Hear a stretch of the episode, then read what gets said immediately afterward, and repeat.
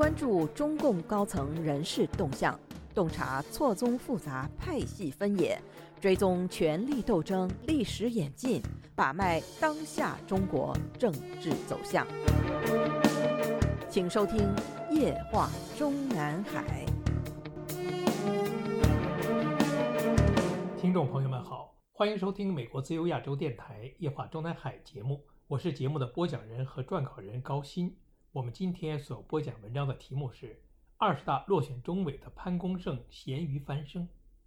我们本专栏的上期节目刚刚介绍了时任央行党委书记郭树清未能在二十大上连任中央委员，时任央行行长易纲未能在二十大上由上届中央候补委员晋升中央委员，随之在今年三月各被宣布成为十四届全国人大和全国政协的专门委员会副主任，但易纲同时却又意外被宣布连任央行行长。节目播出的次日，中共当局即宣布了央行党委书记一人的消息，由在任央行副行长、党委委员兼国家外汇局局长潘功胜就地晋升党委书记。此前的六月二十九日，刚刚以央行党委书记身份给央行讲党课的郭树清，就此正式离开了他的正省部级一线工作岗位。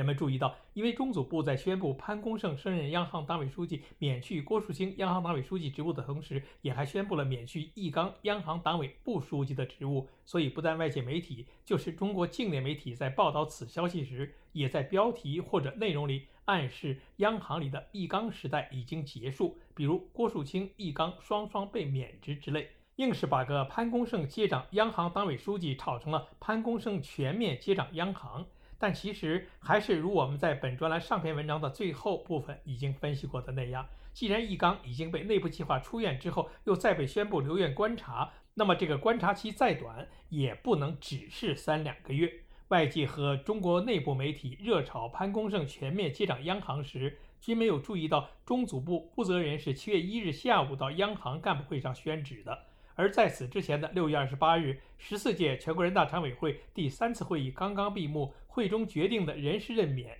无一和国务院有关。众所周知，中共央行行长和其他所谓国务院部委负责人的任免，都是要在全国人大走个流程的，也就是习近平所说的全过程民主。那么，按照中共中华人民共和国全国人民代表大会议事规则，全国人民代表大会常务委员会在全国人大闭会时行使职权。全国人民代表大会常务委员会会议一般每两个月举行一次，有特殊需要的时候可以临时召集会议。常委会会议一般在双月的下旬召开，会期一般为五天左右。如此说来，无论是否会在未来结束央行的双首长制，并由潘功胜再接替央行行长行政职务，易纲交出他今年三月才刚刚被宣布连任的央行行长职务的时间。最早也不会早过两个月之内，也就是今年八月下旬之前。也就是说，从七月一日开始，至少在一段时间里，潘功胜与易纲之间的关系是从原来的副行长与行长的下级与上级的关系，变成了过去五年里的郭树清与易纲之间的那种互为上下级的关系，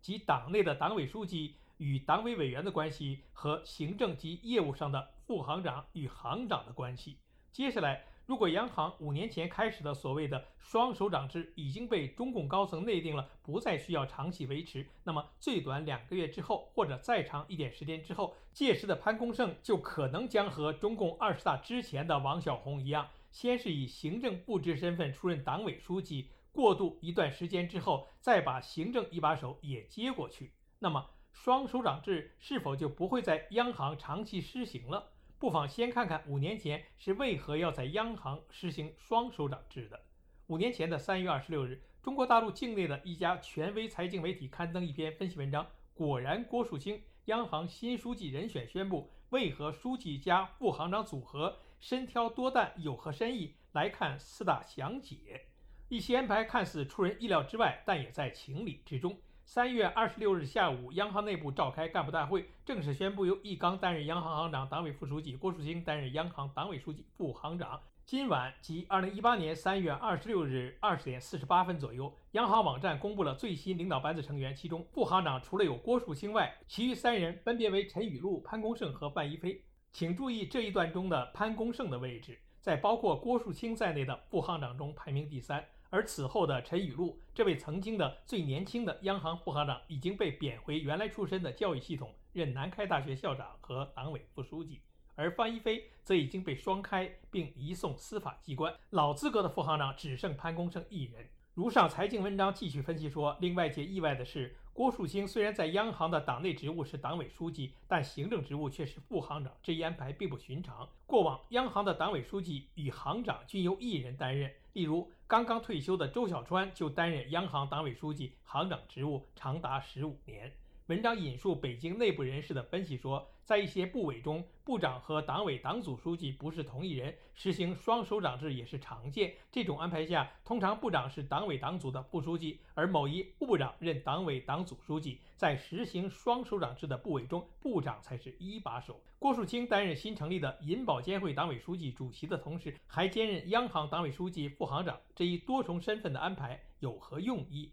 郭树清来到央行，应该也是为了推动银保监会和央行一些部门的整合。该分析文章引述接近监管层人士称，从内部分工看，易纲负责央行的全面工作，是央行的第一负责人；郭树清负责党委职责范围内的工作和人事重大事项，党委集中研究决定。这一安排也与《中华人民共和国中国人民银行法》相符。根据《中华人民共和国中国人民银行法》第十条、第十一条，中国人民银行设行长一人。副行长若干人，中国人民银行行长的人选根据国务院总理的提名，由全国人民代表大会决定；全国人民代表大会闭会期间，由全国人民代表大会常务委员会决定；由中华人民共和国主席任免。中国人民银行副行长由国务院总理任免。中国人民银行实行行长负责制，行长领导中国人民银行的工作，副行长协助行长工作。当时的财新网也有报道说，郭树清在央行当天召开的大会上表示，以后要在央行的具体业务和行政事务上做好易纲行长的助手。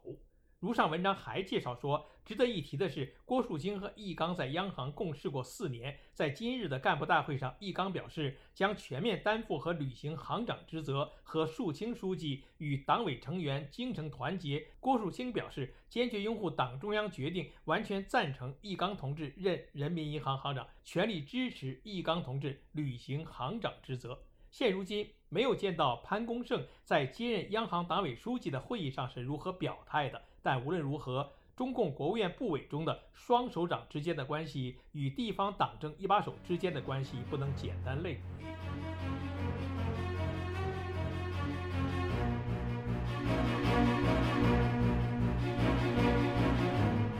您现在收听的是自由亚洲电台夜话中南海栏目，高鑫主持播讲。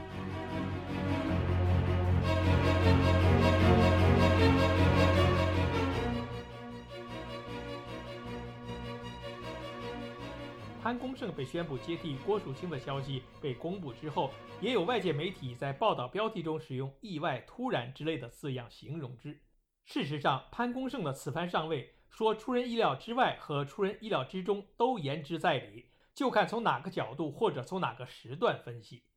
今年二月，我们在本专栏发表了下届央行行长的几个可能性人选一文，文中介绍了易纲五年前被意外任命为央行行长之前。曾经与内地一位经济学人讨论过时任河南省委书记谢伏瞻是否会调任央行行长的问题。这位仁兄透露说，易纲接替周小川是早在十九大召开之前通盘考虑的内容之一。之所以只在十九大上当选中央候补委员，是因为在中央委员的预选过程中的总得票数低过了门槛，这才被退而求其次。能够为如上说法提供佐证的是，当时的周小川手下的另外一位央行副行长潘功胜也被安排成了十九届中央候补委员。这位潘功胜比易纲年轻九岁，其简历中特别说明，他是一九九三年加入民盟，后于一九九九年加入中共，是中国人民大学经济学博士研究员、剑桥大学博士后学者及哈佛大学高级研究员。也就是说，相比于易纲，